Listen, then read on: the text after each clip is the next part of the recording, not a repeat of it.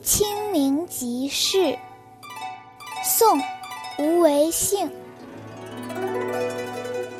梨花风起正清明，游子寻春半出城。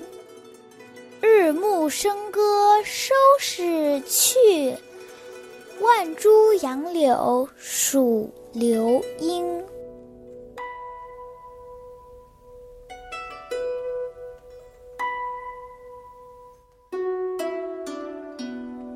苏堤清明即事，这里的苏堤是苏东坡在杭州任刺史的时候在西湖修建的，而梨花峰，古时候的人认为啊，从小寒到谷雨有二十四番应花期而来的风，梨花峰是第十七番花信风，梨花峰后不久那就是清明了。这首诗写的是春光明媚、和风徐徐的西子湖畔。清明时节，游人如织。到了傍晚，踏青游湖的人散去，乐声和歌声都打住了，但西湖却万树流莺，鸣声婉转，春色依旧。春游应该是一年当中最开心的事，游人寻春，不但半出城，而且朝而往，暮而归，痛痛快快的玩了整整一天。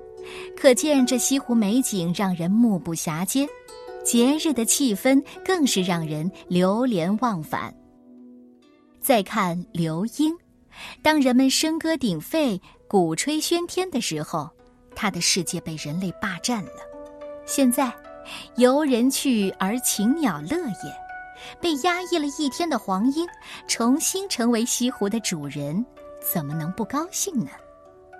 江南三月正是梨花万朵、白如雪的季节，大家踏青寻春，微风拂面，杨柳依依，真是心旷神怡呀！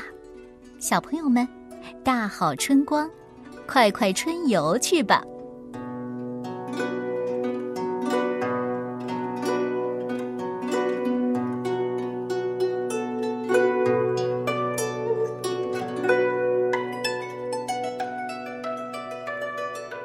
苏堤清明即事，无为信。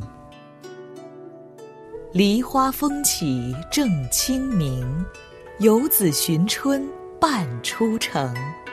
日暮笙歌收拾去，万株杨柳数流莺。